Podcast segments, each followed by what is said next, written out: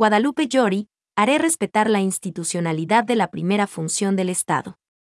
La presidenta de la Asamblea Nacional, Guadalupe Llori Abarca, previo a la sesión plenaria convocada para este miércoles, en declaraciones a los medios de comunicación, se refirió al informe sobre las solicitudes de amnistías, preparado por la Comisión de Garantías Constitucionales Derechos Humanos, Derechos Colectivos y la Interculturalidad, que será abordado en la sesión de la tarde por el Parlamento.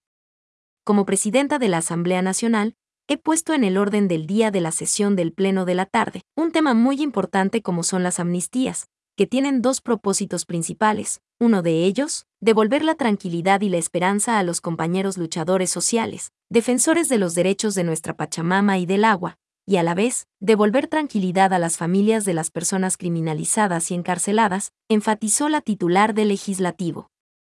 Durante su intervención también sostuvo que para la votación de los pedidos de amnistía buscan consenso con las diferentes bancadas, a fin de optar por el mejor procedimiento parlamentario que beneficie a los solicitantes y sus familias, a la vez, hizo un llamado a todas las bancadas legislativas y al pueblo ecuatoriano para mostrar solidaridad con aquellas personas y sus familias que han pedido amnistías y poder garantizar la libertad, justicia, derechos humanos y la estabilidad política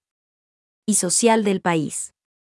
La presidenta también se refirió a los hechos ocurridos durante la sesión del Pleno del pasado 24 de febrero. Tras reiterar que se intentó desestabilizar al primer poder del Estado, enfatizó que jamás me he aferrado a un cargo político, ni he huido a Miami o a Bélgica. Me quedé en Ecuador esperando a que me priven de mi libertad injustamente, cuando fui prefecta, demostrando que el cargo no me importaba, sino la verdad. Como presidenta de la Asamblea haré respetar la institucionalidad de la primera función del Estado, dijo Guadalupe Llori.